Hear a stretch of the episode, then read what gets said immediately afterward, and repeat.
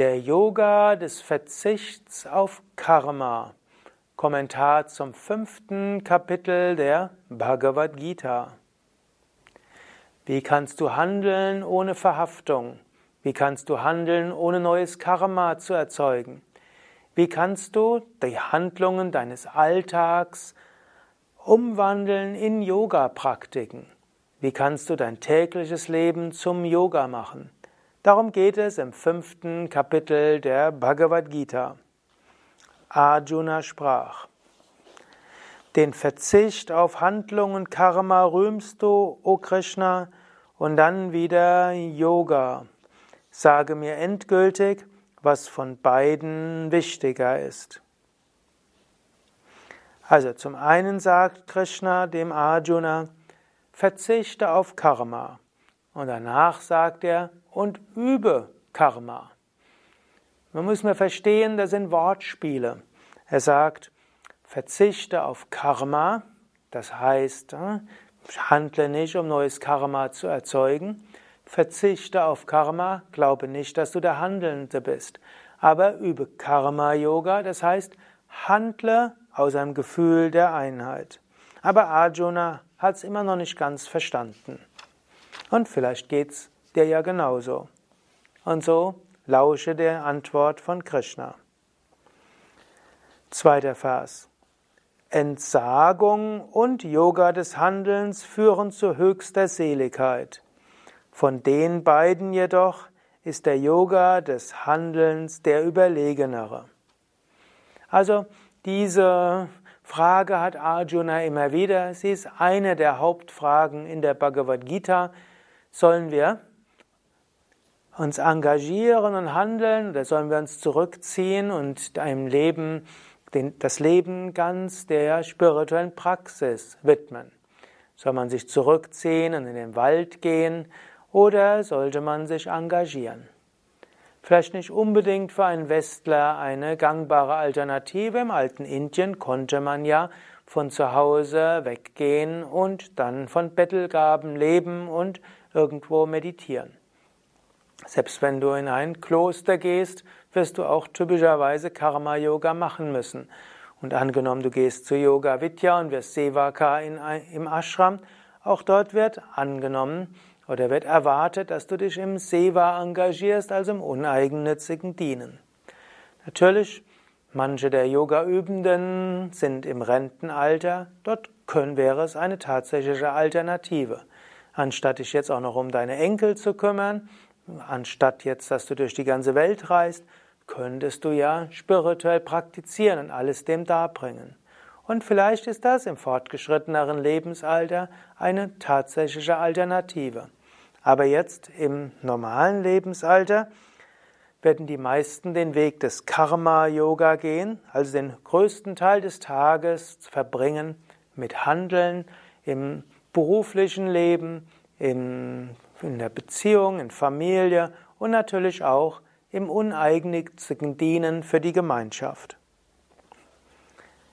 Dritter Vers. Als immerwährender Entsagender möge der angesehen werden, der weder hasst noch wünscht. Denn frei von den Gegensatzpaaren, o mächtig bewaffneter Arjuna, findet er leicht Befreiung aus den Banden. Also Karma Yoga ist der Yoga, der für die Mehrheit der Menschen der Haupt-Yoga letztlich ist. Den größten Teil des Tages wirst du nicht in der Meditation, in Asanas und Pranayama verbringen, auch nicht in Puja oder Homa oder Mantra-Rezitation. Den größten Teil des Tages wirst du im Berufsleben verbringen, in der Familie oder auch im uneigennützigen Engagement. Wie kannst du aber trotzdem entsagen. Es gibt ja auch einen upanishadischen Vers, der sagt, durch Entsagung allein ist die Unsterblichkeit zu erreichen. Deshalb fragt ihr auch immer Arjuna, ich will entsagen, lass mich doch entsagen. Und das Entsagen ist eben nicht das Äußere, sondern hier sagt er, wer, wer weder wünscht noch abneigt. Also, nicht sagen, ich mache mit dem Menschen nichts, ich mag den nicht, der war schon mal unfreundlich zu mir. Oder sagen, ich brauche unbedingt den in meinem Team, denn mit dem arbeite ich gut zusammen. Weder wünschen noch abneigen. oder nicht sagen, nee, das mache ich nicht, das liegt mir nicht, sondern überlegen, was sind meine Aufgaben und tun, was zu tun ist. So findet man Befreiung aus den Banden. Gleichmütigen Erfolg und Misserfolg, gleichmütig, egal welche Früchte herauskommen und so weiter. Kinder, nicht weise, sprechen von Wissen und dem Yoga des Handelns, als wären es zwei verschiedene Dinge, etwas voneinander getrenntes. Wer wahrhaft in einem fest verwurzelt ist, erntet die Früchte von beidem. Also, Karma-Yoga und Jnana-Yoga sind nicht unterschiedlich. Letztlich, wenn wir Jnana-Yoga wirklich praktizieren, wirkliche Erkenntnis, dann können wir auch handeln ohne Verhaftung. Und wenn es uns wirklich gelingt, Karma-Yoga zu üben, handeln ohne Verhaftung, uneigennütziges Dienen, ohne etwas zu erwarten, kommen wir zur Erkenntnis. Fünfter Vers. Den Ort, den die Sankhyas und die Jnanis erreichen, erreichen auch die Yogis des Handelns. Derjenige erkennt, der Wissen und Handeln, Karma und Jnana als eins erkennt. Sechster Vers. Wirkliche Entsagung ist ohne Karma-Yoga schwer zu erreichen. Und der Yogi und der Weise, der durch Yoga Harmonie erreicht hat, geht zu Brahman. Man kann sich leicht etwas vormachen.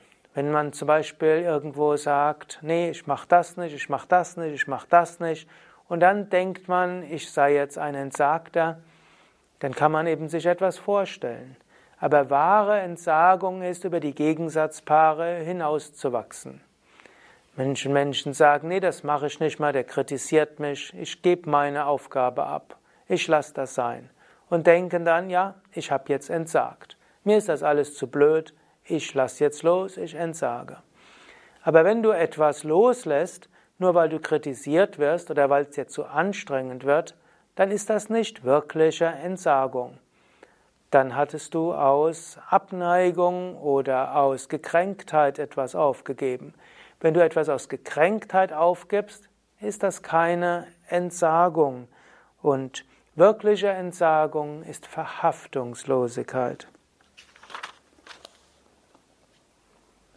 Siebter Vers. Wer den Weg des Karma-Yoga geht, dessen Geist ganz rein ist, der selbst beherrscht ist, seine Sinne bezwungen hat und sein Selbst als das Selbst aller Wesen erkennt, der wird nicht befleckt, obgleich er handelt. Also wenn du selbst beherrscht bist, reinen Geist hast, nicht mehr von Wünschen getrieben bist, nicht mehr aus Abneigung, Gekränktheit, Ärger, Ängsten und so weiter handelst und dabei siehst, dass dein Selbst im Selbst aller Wesen ist und das Selbst aller Wesen dein Selbst ist, dann wird das, was du tust, kein neues Karma erzeugen und du wirst keine Schuld auf dich laden. Selbst wenn es nachher etwas ist, was äh, durchaus nicht nur positive Wirkungen hat, wenn du das aus dem Wunsch gemacht hast, Gutes zu tun, im Bewusstsein hinter allem ist das Göttliche, ohne eigensüchtige Hintergedanken, dann ist das, was du tust, eine reine Handlung. Achter Vers. Ich tue gar nichts. So denkt ein Mensch, der in Harmonie ist und die Wahrheit erkennt. Wenn er sieht, hört, fühlt, isst, geht, schläft, atmet, spricht, geschehen lässt, seufzt, die Augen öffnet und schließt und davon überzeugt ist, dass sich die Sinne zwischen den Sinnesobjekten bewegen. Krishna geht jetzt den Weg des Jnana-Yoga als Karma-Yogi. Der Jnani weiß, ich tue nichts, das Selbst ist unsterblich unbewegt. Körper und Geist tun ihre Dinge. Wer seine Hand, Zehnter Vers. Wer seine Handlungen Brahman opfert und Verhaftung aufgibt, wird von Sünden nicht befleckt, so wie das Lotosblatt vom Wasser nicht befleckt wird. So verbindet er es wieder mit Bhakti Yoga. die Handlungen Gott darbringen und dabei keine Verhaftungen haben. Und das ist manchmal besonders wichtig in ethischen Zwickmühlen. Denn es gibt manchmal auch schwierige Entscheidungen. Du weißt nicht, was das Richtige ist. Und vielleicht ist gar nicht rauskriegbar, was das Richtige ist. Egal, was du machst, irgendjemand wird gekränkt, irgendwelche Auswirkungen hat es. Aber wenn du das alles Gott darbringst, nichts für dich selbst haben willst, natürlich so ethisch wie möglich handelst, und dann schaffst du kein neues Karma. Ein typisches Beispiel ist ja auch Kindererziehung. Ein, dein Kind macht seine Hausaufgaben nicht. Wie gehst du jetzt damit um? Du könntest es einfach tun lassen und sagen, ja, muss seine Konsequenzen selbst tragen. Kriegt dann vielleicht äh, nächsten Tag doppelt so viel Hausaufgaben oder kriegt irgendwo eine schlechte Note, ist okay.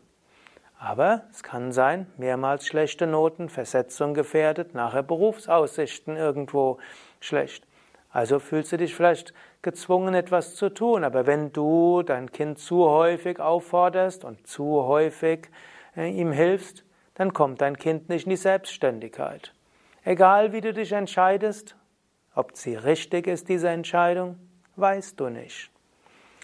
Oder angenommen, du bist Yoga-Lehrender und da ist ein Teilnehmer, eine Teilnehmerin, macht Asanas irgendwo nicht richtig. Du hilfst ihm oder ihr hm, und dann sagt der Teilnehmer, die Teilnehmerin, nee, ich will so machen, wie ich es jetzt mache. Du kommst wieder in einen Konflikt. Du siehst, wenn er oder sie das so weitermacht, dann wird er nachher irgendwo ein Nackenproblem, Rückenproblem kriegen. Du meinst, du müsstest ihm helfen.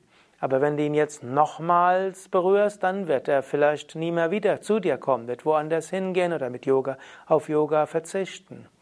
Was machst du? Und das sind jetzt einfache Beispiele. Ich will nur sagen, es gibt manchmal ethische Konflikte. Wie geht man damit um? Oder bei uns im Haus, wir haben eine intensive Feedback-Kultur. Ein Teilnehmer beschwert sich über einen Yogalehrer. Was machen wir jetzt? Man könnte jetzt äh, dem Yogalehrer etwas sagen, aber vielleicht hat er bisher kein besonders gutes Selbstwertgefühl.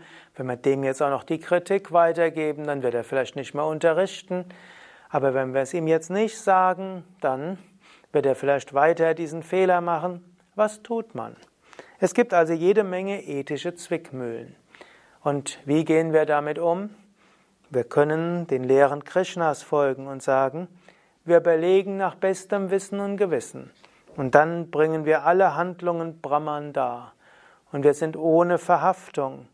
Und wenn wir es so tun und es dann als Instrument Gottes tun und für Gott tun, dann machen wir uns nicht schuldig, um einen christlichen Begriff zu brauchen, oder wir werden nicht befleckt von der Handlung, schaffen kein negatives Karma. Elfter Vers. Durch das Aufgeben von Verhaftung handeln die Yogis nur mit Körper, Geist, Verstand und auch mit den Sinnen, um sich zu reinigen. Wer die Einheit gefunden hat, gelangt zum ewigen Frieden, nachdem er den Früchten des Handelns entsagt hat. Nur wer die Einheit nicht gefunden hat, der vom Wunsch getriebene, der Verhaftete, ist gebunden. Freiheit, darum geht es in der Bhagavad Gita. Wie kommen wir zur Freiheit, wenn wir den Früchten entsagt haben und die Einheit in allem haben? Freiheit ist eben nicht seinen Wünschen einfach folgen. Im Gegenteil, wer einfach seinen Wünschen folgt, der ist getrieben, der ist verhaftet, der ist gebunden.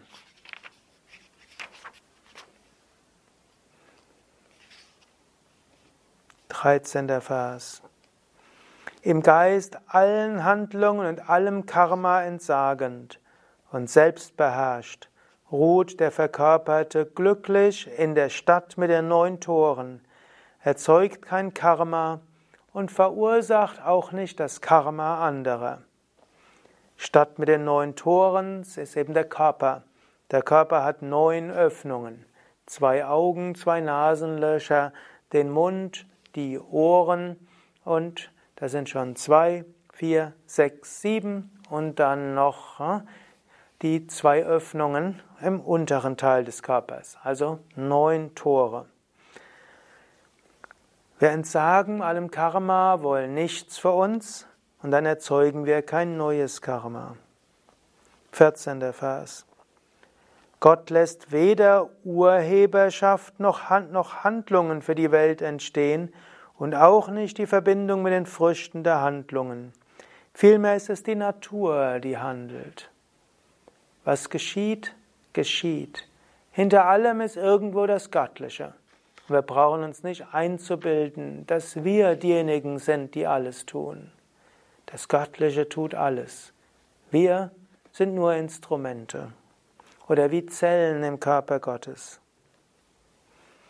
Gott übernimmt weder Schuld noch Verdienst um einen Menschen. Wissen ist von Unwissenheit umhüllt, dadurch werden die Wesen getäuscht. Es gibt auch relativere Prinzipien, wo es eben heißt, Menschen handeln irgendwo, tun Schlimmes und danach sagen sie, oh Gott, übernimm du meine Schuld. Übernimm du meine Verdienste. Ich bringe sie dir dar. Können wir auch machen. Aber von einem höheren Standpunkt aus geschieht, was geschehen soll. Und so brauchen wir auch Gott nichts darzubringen. Im Relativen ist es gut, alles Gott darzubringen und auch seine Schuldgefühle und seine Reue zu darzubringen, Buße zu tun und so weiter, wenn wir jetzt die christlichen Worte gebrauchen können oder schlechtes Gewissen und so weiter, können wir alles auch Gott darbringen. Im Höchsten geschieht sowieso, was geschehen soll. Denen jedoch, deren Unwissenheit durch Selbsterkenntnis vernichtet worden ist, enthüllt das Wissen wie die Sonne das höchste Brahman. Ja, soweit die erste Hälfte des fünften Kapitels der Yoga des Verzichts auf Karma. Hier sind wir schon in einem fortgeschritteneren Bereich der Bhagavad Gita, in dem Krishna eben sagt, Erkenne, hinter allem ist das eine unendliche Göttliche. Erkenne dich in allen Wesen und erkenne, dass das Göttliche überall wirkt. Handle nicht aus Eigensinn, und gibt diese Vorstellung des, der individuellen Verantwortung letztlich auf. Er relativiert das später nochmal, um praktische Ratschläge zu geben, aber hier ist erstmal gut, die Vogelperspektive zu gewinnen. Ein Göttliches, das abläuft, und du bist ein Instrument davon. Dies setzt er fort in den nächsten Phasen des fünften Kapitels, die ich in einem nächsten Vortrag besprechen werde. Mein Name Sukadev, Kamera und Schnitt Nanda. Wir sind von www.yoga-vidya.de. Lass auch andere von diesen Sendungen hören. Teile diese, den Link zur Sendung, zum Beispiel an Menschen, die an Spiritualität interessiert sind, die an Yoga interessiert sind, oder teile es auf deiner Facebook-Seite, auf deinem Twitter-Account oder sprich anderen darüber, sodass dieses Wissen gut weitergehen kann. Danke und Om Shanti.